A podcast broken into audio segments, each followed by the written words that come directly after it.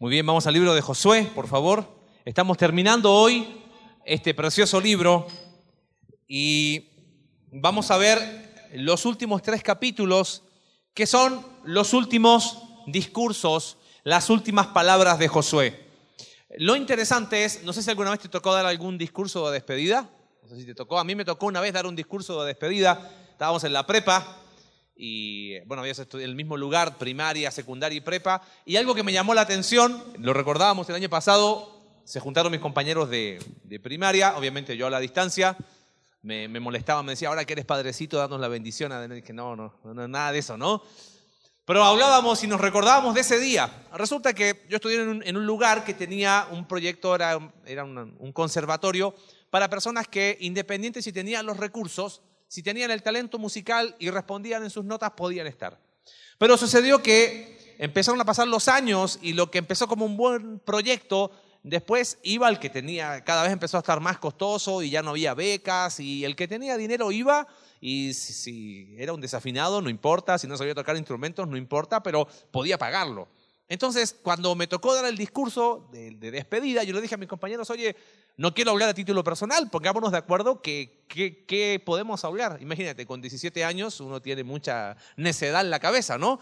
Pero algo que llamó la atención era como que, oye, no nos gusta la dirección que está tomando en la escuela, el conservatorio. Como que ya no es como antes. Como que todo el, ambiente que había familiar, donde si tienes o no tienes recursos, no importa, pero si tienes el talento musical puedes estar acá, era como que ya se había perdido. Y lo triste fue que con el paso de los años fue así. Bueno, algo similar pasa con el libro de Josué.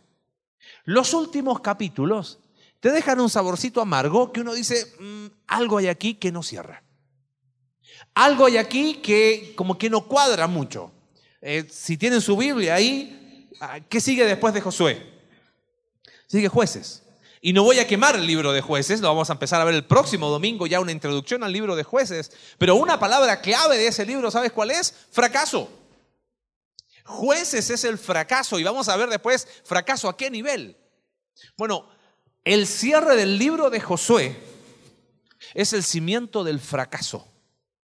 Uno puede ver en esas palabras de Josué que algo estaba mal, que algo no estaba cerrando.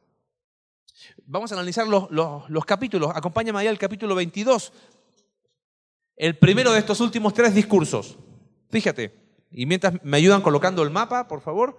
Dice, entonces Josué llamó a los rubenitas, a los gaditas y a la media tribu de Manasés. ¿Quiénes eran esos? No sé si viniste el domingo pasado, pero vimos, son las tribus que están de este lado. En el medio está el río Jordán, del lado a mi derecha, acá, a tu derecha, está la tribu de la mitad de Manasés, Gad y Rubén. Esas fueron dos y media tribus que dicen, oye, nosotros nos vamos a quedar de este lado.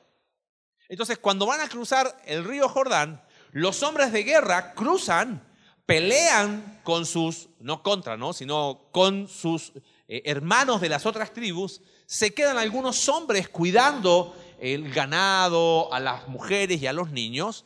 Entonces el primer discurso va dirigido a esas tribus que están de este lado. Y mira qué interesante lo que les dice. Verso 2. Vosotros habéis guardado todo lo que Moisés, siervo de Jehová, os mandó. Y habéis obedecido a mi voz en todo lo que os he mandado. No habéis dejado a vuestros hermanos en este largo tiempo hasta el día de hoy, sino que os habéis cuidado de guardar los mandamientos de Jehová vuestro Dios. ¡Wow! ¡Qué lindo, ¿no? Escuchar buenas palabras. Oye, ustedes fueron, estuvieron peleando con sus hermanos, ayudándoles, lo hicieron súper bien. Verso 4. Ahora pues, que Jehová vuestro Dios ha dado reposo a vuestros hermanos como lo había prometido, vuelvan, regresen a vuestras tiendas, a la tierra de vuestras posiciones que Moisés, siervo de Jehová, os dio al otro lado del Jordán. De otra manera, lo que le está diciendo Josué es, muchachos, misión qué? Cumplida, ya está. Cumplieron con lo que era su responsabilidad de los hombres de guerra ayudar a sus hermanos. Ahora vuelvan. Y mira la advertencia, o más que la advertencia, eh, la exhortación solemne que les da Josué. Verso 5, solamente que con diligencia cuidéis de cumplir el mandamiento y la ley que Moisés, siervo de Jehová, os ordenó. ¿Y cuál es esa ley y esa orden? Y esa orden? Que amen a Jehová vuestro Dios que anden en todos sus caminos y que guarden sus mandamientos y que le sigan a Él y le sirvan de todo vuestro corazón y de toda vuestra alma. Y bendiciéndolo Josué, los despidió y se fueron a sus tiendas. Hasta ahí está que todo bien. Uno está diciendo, wow, qué manera de terminar la conquista, ¿no? Muchachos, vuelvan a sus lugares, gracias por todo el esfuerzo, vamos a seguir ahora. Ahora, sucede algo en el relato que llama la atención. Fíjate, en el versículo, en el versículo 8, eh, aún Josué les dice, hombres de guerra vuelven con botín, compártalo con los hombres que se quedaron. O sea, diríamos una sociedad perfecta, un pueblo que está haciendo las cosas súper bien. Pero fíjate, verso 10, dice que estas dos tribus y media, llegando a los límites del Jordán, volviendo a sus tierras, que está en la tierra de Canaán, mira qué hicieron ellos. Edificaron allí un altar junto al Jordán, un altar de grande apariencia. Los hijos de Israel, o sea, las otras tribus, oyeron decir que los hijos de Rubén y los de Gad y la media tribu de Manasés habían edificado un altar frente a la tierra de Canaán, en los límites del Jordán. Verso 12, y cuando oyeron esto los hijos de Israel, se juntó toda la congregación de los hijos de Israel en Silo para subir a qué? ¿Cómo? Recién se estaban despidiendo, gracias por toda la ayuda, oye, pelearon con nosotros y ahora quieren ir a pelear contra ellos. Estas dos tribus y media hicieron algo que la Biblia no dice que estuvo mal, pero no sé si te llamó la atención. Dice que hicieron allí, ¿qué cosa? Un altar. Entonces, los, de, los que habían quedado del otro lado del Jordán ven ese altar y ya están sacando la espada y vamos a matar a estos. Es más, no tengo el tiempo, pero verso 16 dice que toda la congregación le dice, ¿qué transgresión es esta? Hay bastante maldad, ¿vieron? Verso 20, los comparan con, con Acán, ¿se acuerdan Acán, no? El que había escondido el manto babilónico y así le fue. No cometió Acán, el hijo de Sera, ¿cómo se les ocurre haber hecho ese altar y querían ir a pelear contra ellos? Entonces las dos y media tribus dicen, a ver, si nosotros quisimos hacer algo así, que Dios nos juzgue. En realidad hubo una razón, dicen ellos, para hacer este altar. Verso 24. Dice, lo hicimos más bien por temor de que mañana vuestros hijos digan a nuestros hijos, ¿y ustedes qué tienen con Jehová Dios de Israel? Como los dividía el río, ¿ves? Jehová ha puesto por lindero el Jordán entre nosotros y vosotros, no tenéis vosotros parte. Entonces dijimos, edifiquémonos ahora un altar no para holocausto ni para sacrificio, sino para testimonio. Ah, ¿en serio es verdad? Sí. Y bueno, eh, chocaron puños y quedó todo bien, ¿no? Pero algo me llama la atención de este capítulo 22. Empieza bien y de repente hay como un problema que casi terminan las tribus peleándose. Uno podría decir, eh, ¿quién estuvo mal? Ninguno de los dos. Quizás las dos tribus y media podrían haber avisado, hey, Vamos a hacer un altar, pero no es para sacrificios, es de testimonio. Y quizás las otras tribus, en vez de ir a pelear, ¿qué hubiesen hecho? Preguntar, oye, ¿qué onda con eso? Como que había un poquito de celo excesivo, ¿no? Pero bueno, uno diría, dentro de todo, mejor que esté eso a que pase cualquier cosa. Capítulo 22. Discurso a las dos y media tribus. Capítulo 23. Fíjate cómo empieza. Aconteció muchos días después que Jehová diera reposo a Israel, que Josué siendo ya viejo y avanzado en años, 110 años, ya está por morir, son sus últimas palabras, dice, llamó a todo Israel y específicamente te dice, a sus ancianos, a sus príncipes, a sus jueces y a sus oficiales. Y le dice, yo ya soy viejo y avanzado en años. Y vosotros habéis visto todo lo que Jehová vuestro Dios ha hecho con todas estas nociones por vuestra causa. Porque Jehová vuestro Dios es quien ha peleado por vosotros. He aquí os, he repartido por suerte en herencia para vuestras tribus estas naciones. Jehová vuestro Dios las echará de delante de vosotros. Él las va a arrojar. Pero mira, primer énfasis, versículo 6. Esforzaos pues, ¿cómo?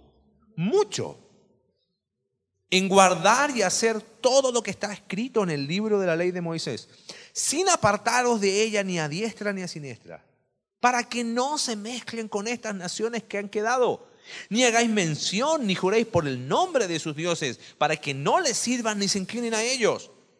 A Jehová vuestro Dios seguiréis como habéis hecho hasta hoy. Verso 11. Otra vez el énfasis. Guardad pues con diligencia vuestras almas para que améis a Jehová vuestro Dios, porque si os apartares y os otra vez y se unen a lo que resta de estas naciones que ha quedado con vosotros, y si conciertan con ellos matrimonios, mezclándose con ellos y ellas con vosotros, sabed que Jehová vuestro Dios no arrojará más a estas naciones delante de vosotros, sino que, mira qué interesante, van a ser por lazo. ¿Sabes qué es un lazo, no? Lo que yo, así como un animalito que lo llevo para un lugar. ¿Va a ser por lazo? ¿Por tropiezo? Dice, va a ser como un azote en vuestros costados, por espinas para vuestros ojos. He aquí, dice Josué, yo estoy para entrar hoy en el camino de toda la tierra. Reconoced pues con todo vuestro corazón y con toda vuestra alma que no ha faltado una palabra de todas las buenas palabras que Jehová vuestro Dios había dicho de vosotros. Yo me imagino que todo el pueblo dijo, sí, amén, nunca faltó, Dios siempre fue fiel. Verso 15. Pero así como ha venido sobre vosotros toda palabra buena que Jehová vuestro Dios os había dicho, otra vez, también traerá Jehová sobre vosotros toda palabra mala, hasta destruiros por sobre la buena tierra que Jehová vuestro Dios os ha dado. No sé si te llama la atención lo mismo que a mí. ¿Viste cuando alguien te dice las cosas una vez y después te la dice otra vez y después te termina dando un chicle? Te está diciendo, o sea, cuando alguien te repite dos, tres, cuatro veces lo mismo, algo hay ahí. Algo hay que Josué junta a los líderes y les dice muchas cosas, pero repite el mismo concepto. Guarden todo lo que Dios les ha dicho, porque si no, porque si no, ¿cómo podríamos traducir a un mexicano popular este capítulo? Aguas, aguas. Ok, ¿faltó alguna vez palabra buena? Nunca. Pero así como nos faltó palabra buena, tampoco va a faltar la palabra de juicio si ustedes no siguen a Jehová. A mí me deja como un saborcito medio amargo, ¿no? Como que en el capítulo 22, bueno, la cosa viene bien. En el capítulo 23 como que uno dice, algo hay aquí. Ahora yo te hago una pregunta. Aquí solo a manera de reflexión, ¿de quién dependía la conquista de la tierra? ¿Dependía de Dios o dependía de la obediencia del pueblo? Si dependía de Dios exclusivamente, entonces ¿para qué les dice guarden de poner en obra todo lo que lo que hacen. Ahora, si decimos que dependía de la fidelidad del pueblo, la obediencia del pueblo, ¿cuánto hubieran conquistado? Ni un centímetro, ¿no? Porque fue fracaso tras fracaso. Lo vimos con Acán. Entonces, ¿de quién dependía la conquista? Quizás uniendo estos dos conceptos, quiero que, que cerremos esta idea pensando que además estamos cerrando el libro. No iba a haber conquista sin obediencia. No iba a haber conquista sin obediencia. Dios no iba a pelear por un pueblo que iba a pelear en su contra. Cuando nosotros desobedecemos a Dios, estamos yendo en contra de Dios, pues estamos yendo en contra de quién? De nosotros mismos. Entonces Dios dice, Dios va a pelear por un pueblo. Sí, depende de mí, dice Dios. Pero la bendición o la conquista se va a generar cuando haya obediencia. Y ahí se dan ambas cosas. Por eso la insistencia de Josué. No dependía del pueblo. Si hubiese dependido del pueblo, no, hombre, no hubiesen hecho nada. Dios les dio la tierra, era su promesa. El cómo iban a conquistarla dependía de su obediencia. Y llegamos al capítulo 24. ¿Ok? Dijimos capítulo 22, diríamos pulgar qué? Arriba. Capítulo 23, como que algo, algo no nos cierra, ¿no? Muy insistente Josué diciendo, pero si ustedes se apartan de Jehová, pero si ustedes se apartan de Jehová. Bueno, capítulo 24, yo creo que aquí está el cimiento del fracaso que va a venir. Fíjate cómo empieza el capítulo. Reunió Josué, dice, a todas las tribus de Israel en Siquem. Y llamó a los ancianos de Israel, a sus príncipes, sus jueces, sus oficiales, y se presentaron delante de Dios. Y dijo Josué, ¿a quién? A todo el pueblo. Capítulo 22, discurso a dos tribus y media. Capítulo 23, discurso a los líderes. Capítulo 24, un discurso a quién? A todo el pueblo. Y mira qué interesante. Si la Biblia menciona un lugar, no es porque sí. ¿Dónde se reunieron? Versículo 1. En Siquem.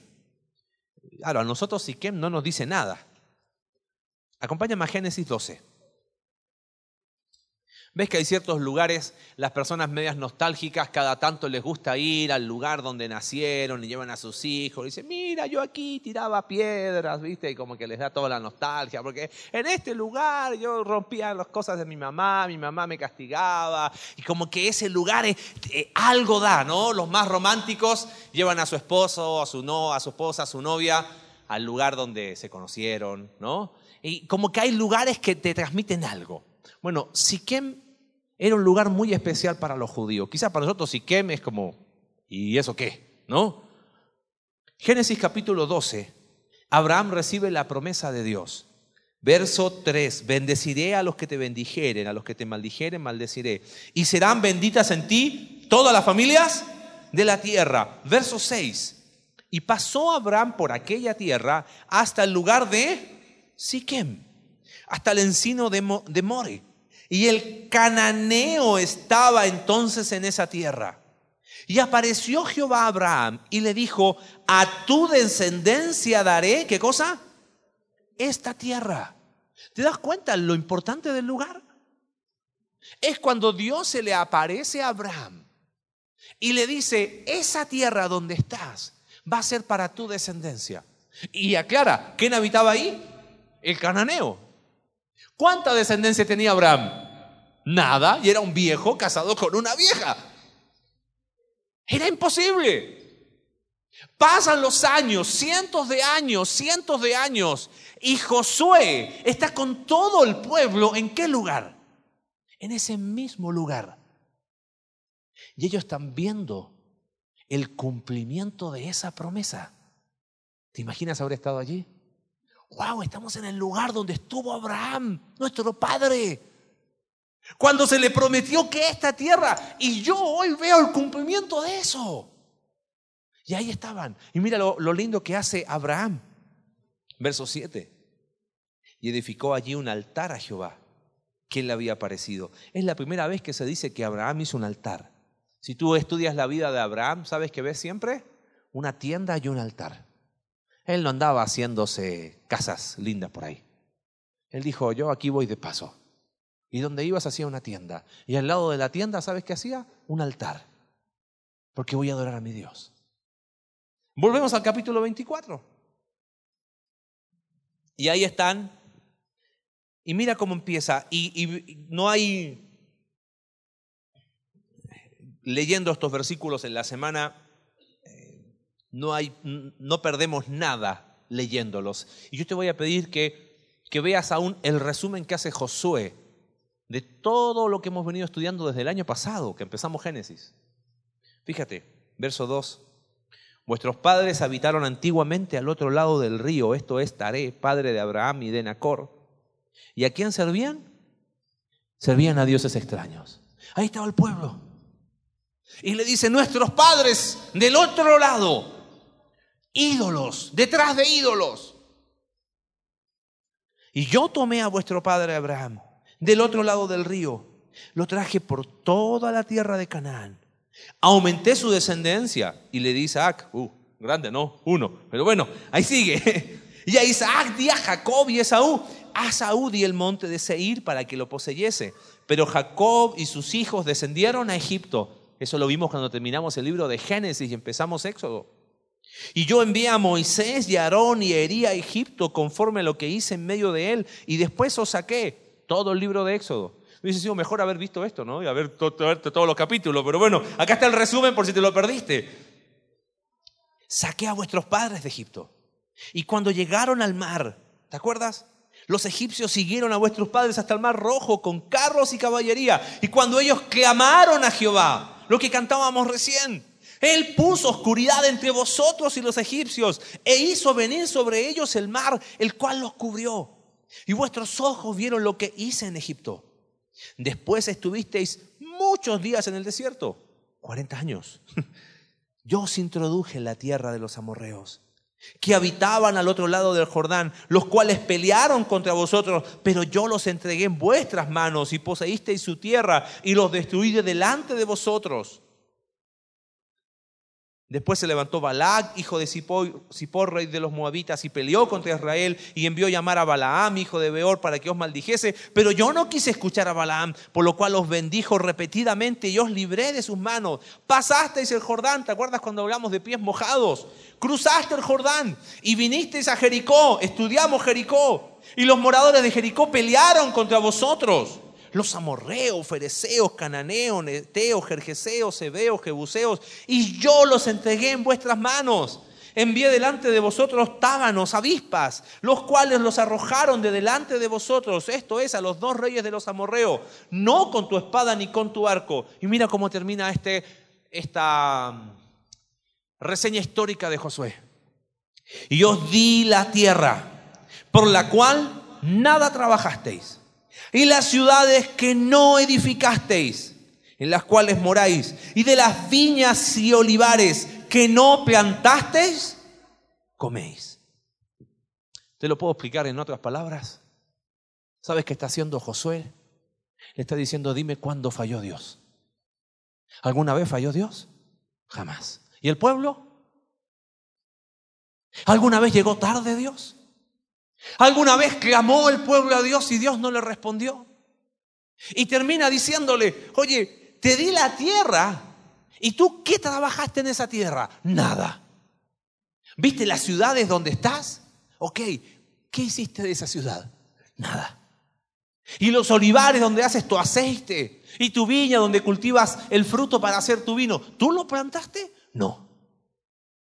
¿Cómo podríamos resumir ese versículo? Es gracia sobre gracia y sobre gracia. ¿Y acaso no es nuestra historia?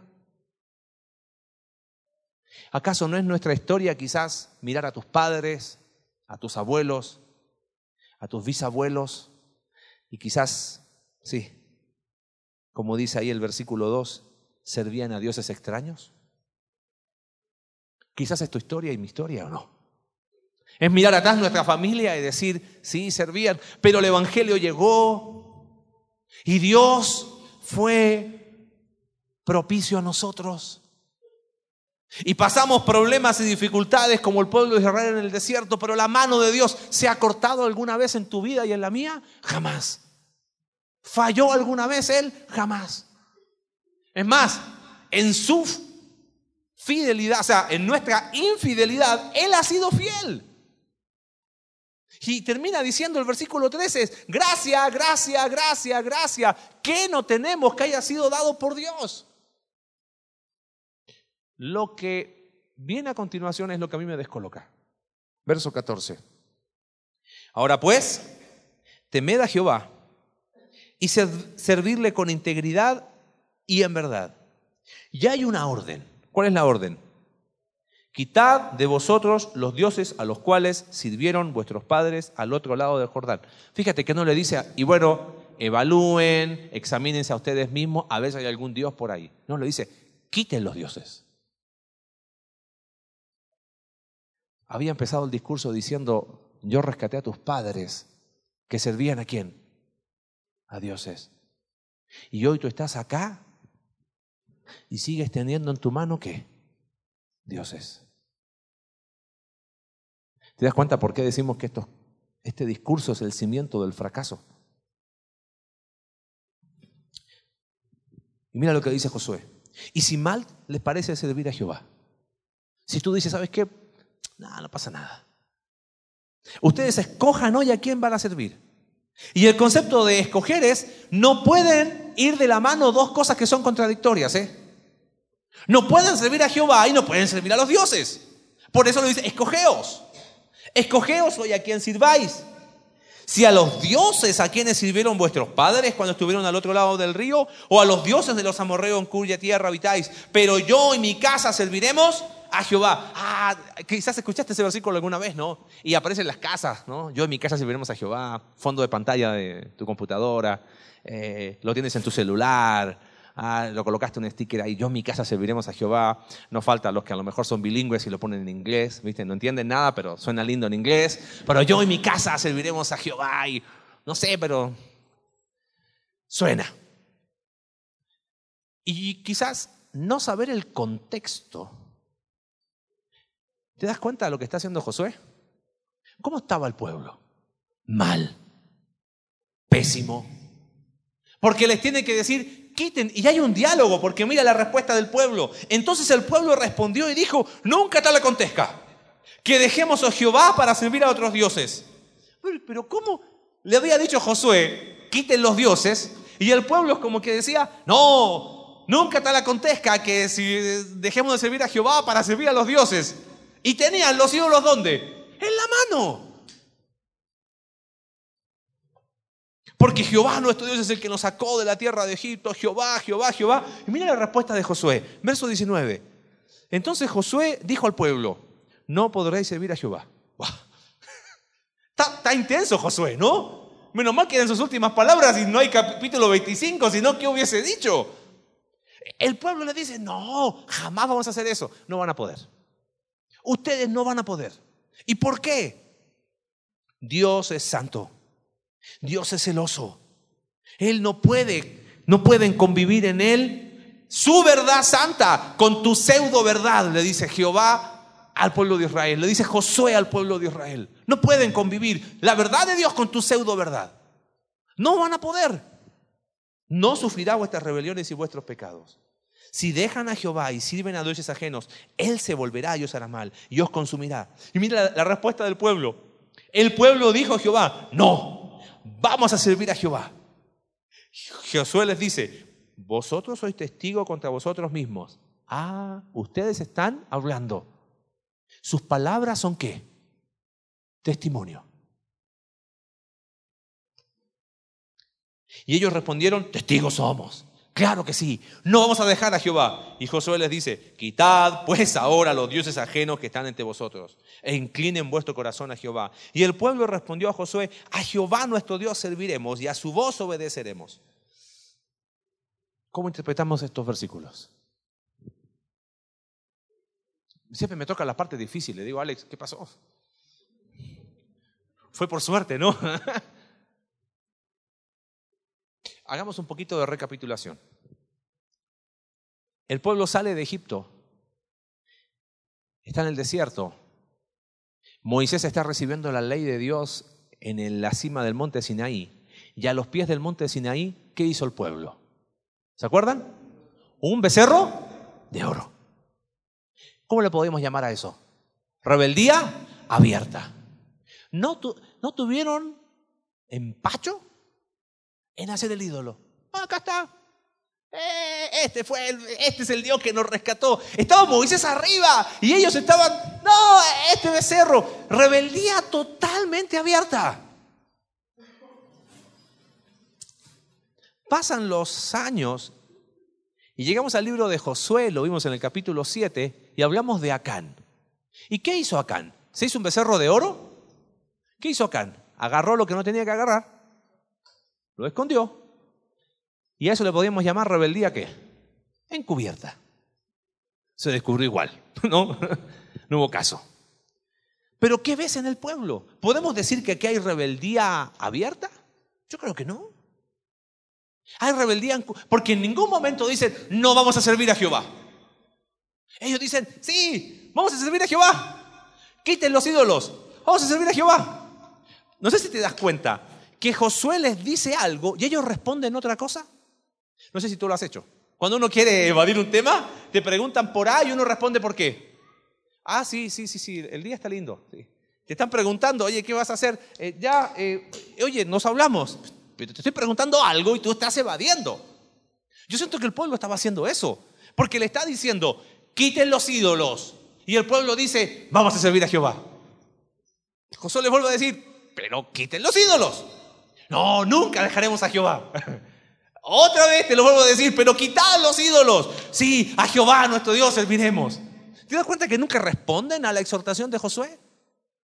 ¿Cómo le podemos llamar a ese concepto si no es ni rebeldía abierta ni rebeldía encubierta? Un, autor, George Orwell, escribió en su libro 1984 un concepto que se llama doble pensar. ¿Sabe qué es el doble pensar? Es la idea de sostener dos ideas totalmente contradictorias en mi mente, creyendo honestamente que ambas están bien. Te lo vuelvo a repetir. Es sostener dos ideas que son completamente contradictorias y sostener ambas como verdad. La verdad de Dios, ¿cuál era? Quitad los ídolos. ¿Y cuál era la pseudo verdad del pueblo? Vamos a servir a Jehová. ¿Podían coexistir ambas verdades? Eso se llama doble pensar. Mira, te voy a dar ejemplos eh, concretos. Yo puedo pecar sin perder la comunión. Y creo que ambas son verdades. ¿Te das cuenta? Creo que puedo estar bien y estar mal al mismo tiempo y que ambas son verdades. Voy a ser más, más puntual todavía. ¿Sí? Yo ofrendo a Dios. Esa es una verdad. Sí, sé que no soy honesto en mi trabajo y que de repente aplico el, que no tranza, no avanza, ¿no? Pero como eso lo hago para ofrendar a Dios, está bien. Y ambas digo que son verdades, pero no pueden coexistir la verdad de Dios con mi pseudo verdad. Y nosotros caemos en el mismo error del pueblo. Ya no es rebeldía abierta, ya no es rebeldía oculta, es doble pensar. Más, te doy otro ejemplo. Repudiamos la inmoralidad. ¡Oh, no, eso es pecado, no. Pero voy y después la practico.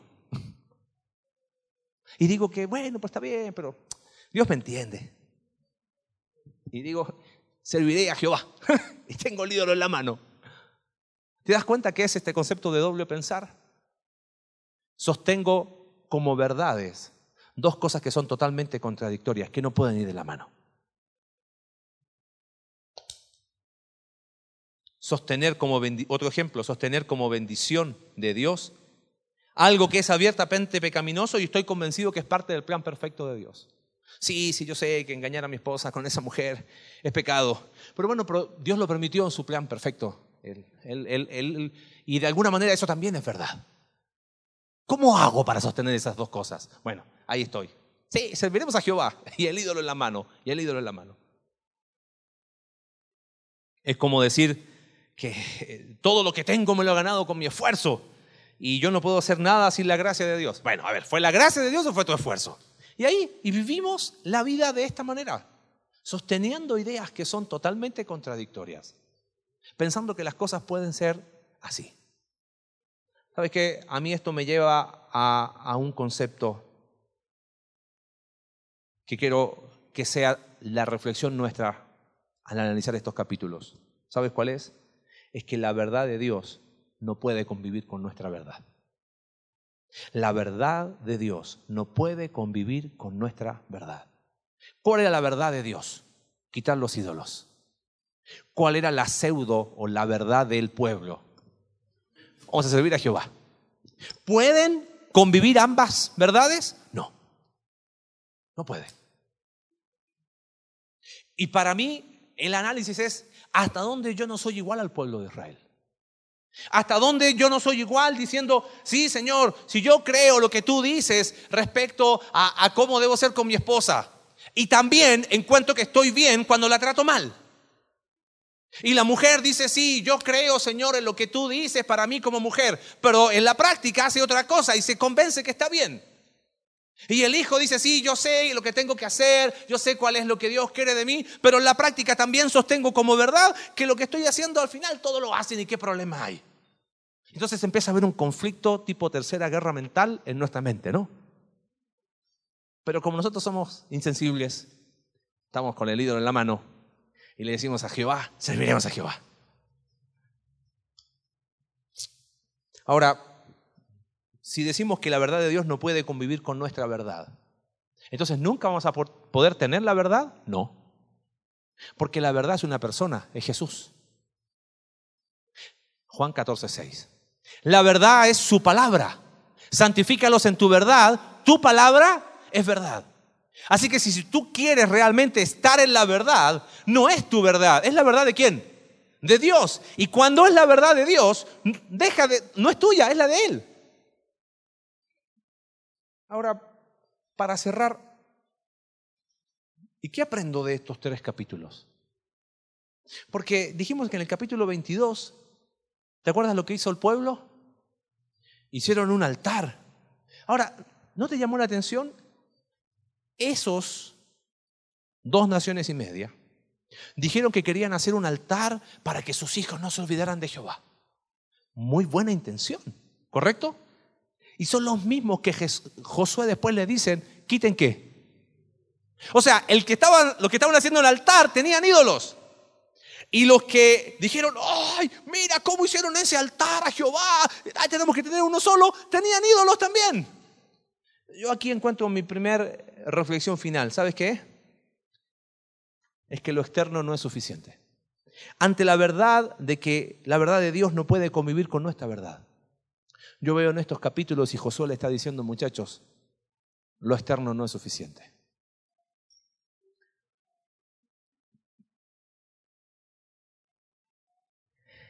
Es nuestra tendencia, ¿no?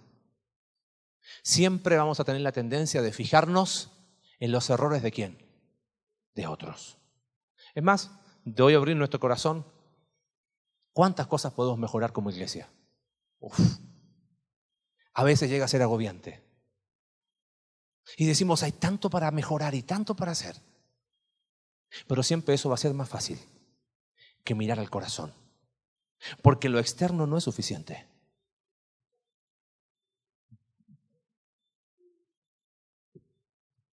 ¿Por qué hicimos la encuesta hace un tiempo atrás? ¿Sabes por qué le hicimos? Porque queremos tu opinión. Si no te llegó, bueno, pregunta después ahí en la mesa de bienvenida. Pero ¿qué sacamos como enfocarnos en lo externo?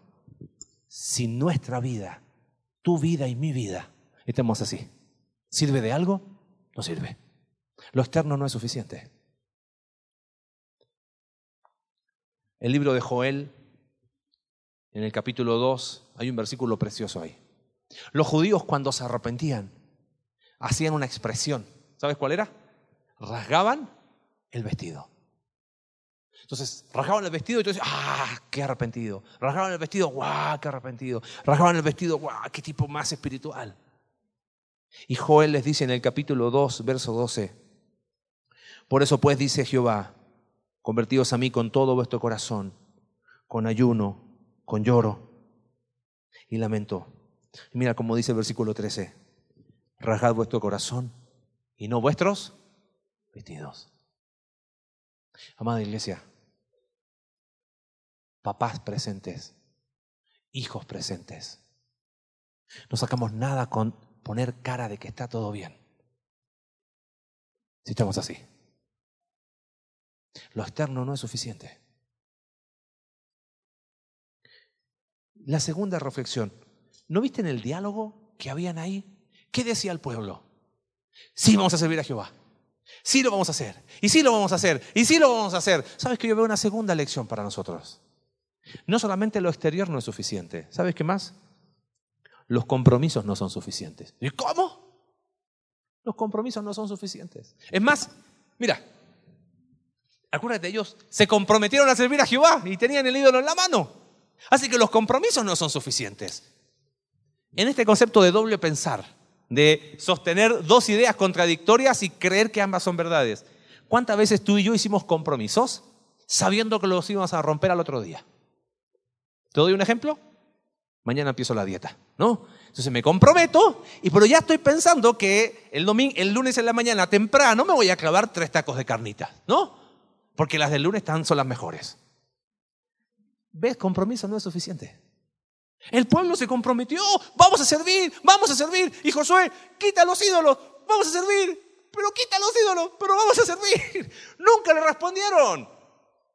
Porque compromiso no es suficiente. ¿Cuántas cosas nosotros, cuántas veces pecamos y dijimos, sí, Señor, esta es la última, ya estoy pensando cómo voy a pecar el próximo fin de semana?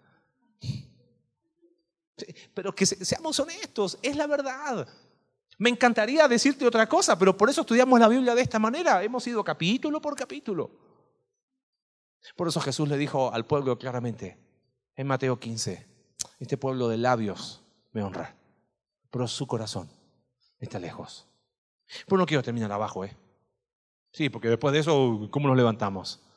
En este capítulo triste, donde uno ve el cimiento del fracaso, la actitud de Josué es el cimiento de cómo se deben hacer las cosas bien. Porque uno vuelve ahí al, al versículo 15 y le dice, si a ustedes les parece mal servir a Jehová, ok, pero elijan. No pueden estar en, esta en, este, en este doble pensar de decir que puedo servir a Jehová, sí, elijan. Ustedes quieren tener sus ídolos, vayan tras sus ídolos. ¿Qué problema hay? Le dice Josué. Pero si van a servir a Jehová, hágalo a la manera de Jehová. Y termina diciéndoles, si se lo podemos, podemos traducirlo de una manera más eh, aún coloquial, no me importa lo que hagan ustedes, dice Josué, pero yo en mi casa voy a servir a Jehová. Ahora, a mí me llama la atención algo. No dice, nosotros vamos a servir a Jehová. Dice, pero yo, ¿y qué? En mi casa. Si la actitud del pueblo fue el cimiento del fracaso, ¿Cuál es el cimiento entonces de hacer las cosas bien? Es lo que vimos el domingo pasado. La vida en comunidad no niega la responsabilidad personal. Josué dijo, pero yo. Amados, yo sé que muchos les están pasando difíciles. Yo sé que varios están pasando pruebas muy duras. Y es más, están sufriendo malas decisiones de otros. Pero acá hay un ánimo decir, pero yo, pero yo. Josué les recordó claramente, mira, Dios rescató a nuestros antepasados de ídolos. Y ustedes después de cientos de años siguen con ídolos. Yo no. Pero yo no lo voy a hacer. A veces nos encantaría, porque la vida en comunidad nos encanta, queremos que todo esté bien y mi familia, y una vez que tu esposo y tú están bien y mis hijos estén perfectos, y después de eso hay mi tía y mi abuelita y mi suegro y mi suegra y también mis vecinos, y claro que sí, qué lindo sería que fuese así. Pero el cambio va a empezar por decisiones personales. Decir, pero yo, ¿yo qué? Yo no voy a tener ídolos en la mano. Pero yo no voy a sostener dos verdades que son contradictorias y creer que ambas son verdad. Yo no voy a decir si la inmoralidad es pecado para después ir y hacerla. No, pero yo lo voy a hacer. La individualidad es el inicio del cambio.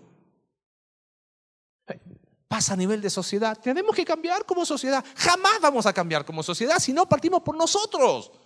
Y lo primero que hacemos, viste, tienes que cambiar. No, yo. Y Josué dice, pero yo, en el lugar que te corresponde, como hijo, como padre, como hija, como esposo, como esposa, en el, en el lugar donde estés, pero yo. ¿Y quién más? Pero yo y mi casa. Quizás tú como soltero o soltera dices, ah, esto no aplica para mí. Porque yo, yo en mi casa y ni el perro, ¿no? Solo. Bueno, va a ser muy difícil decir, pero yo en mi casa, si tu novio o tu novia es un inconverso, va a estar difícil. ¿Qué va a decir? Pero yo en mi casa, ¿qué comunión tiene la luz con las tinieblas? Dice Corintios. Va a estar difícil. Va a estar difícil decir, pero yo en mi casa el día de mañana, si hoy estás sembrando equivocadamente. Si hoy estás poniendo los ojos en las cosas que no son eternas, va a estar muy difícil decir yo en mi casa. Y a los que somos casados, y quizás alguno dice, oye, yo estoy solo, soy mamá soltera, soy papá soltero, no importa, yo en mi casa, porque ahí están tus hijos. Si la mamá de Timoteo pudo, con la ayuda de Dios, con la ayuda de Dios tú también puedes. Pero pasa por esta decisión personal de decir, yo y mi casa. no quiero imaginarme la Biblia.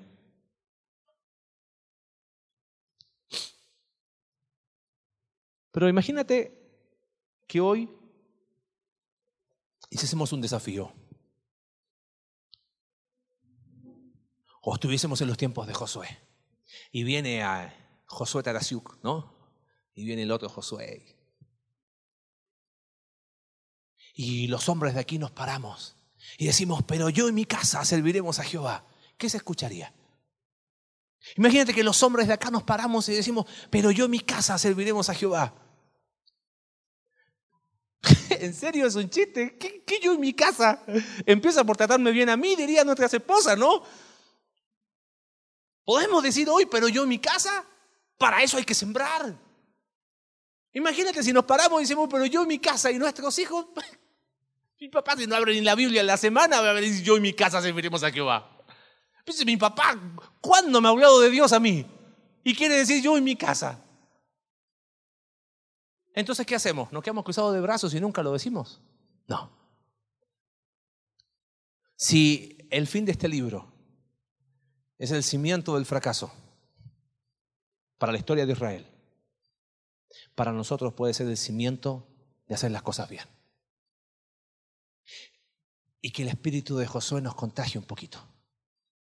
No sé qué alrededor y al lado tuyo, pero que hoy podamos decir, pero yo. Y si a eso le agregamos después en mi casa, amén.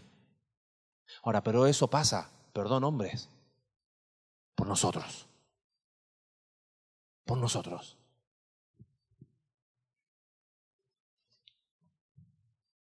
Hablábamos con Alex. Imagínate que tuviéramos 20 equipos de Vertical Kids. Ah, te tocarías mucha gente sirviendo. Imagínate que tuviéramos cuatro eh, eh, grupos de, de, alabanza que puedan ir rolando y ¡wow! Sería genial. Imagínate tener 15 equipos de anfitriones y todos sirviendo, sirviendo, sirviendo acá. Pero ¿sabes qué fácil es que nos quedemos con el servicio? Lo externo no es suficiente. Y en la casa no pasa nada. Pero si empezamos por casa, lo que sucede en casa adivina dónde va a repercutir. Acá. Y las decisiones que tomemos en nuestro hogar van a repercutir acá. Y las cosas que hagamos bien en nuestro hogar van a repercutir acá. Así que la pregunta del cielo, sigue siendo la misma. Si esta tarde hay personas como Josué que puedan decir, pero yo en mi casa serviremos a Jehová. Señor, gracias por tu palabra en esta tarde. Señor, tú conoces la historia detrás de cada rostro y de cada persona en este lugar.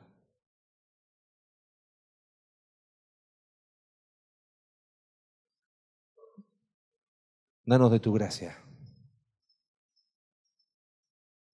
para identificarnos más con Josué que con el pueblo. Y Señor, si quizás muchos de los que estamos acá Estamos con ídolos en las manos. Que podamos dejarlo y unirnos al eco de Josué. Nada va a pasar en nuestra vida si no tomamos decisiones espirituales profundas y honestas. Padre, yo te pido en especial por los hombres de este lugar, por los esposos y los padres de familia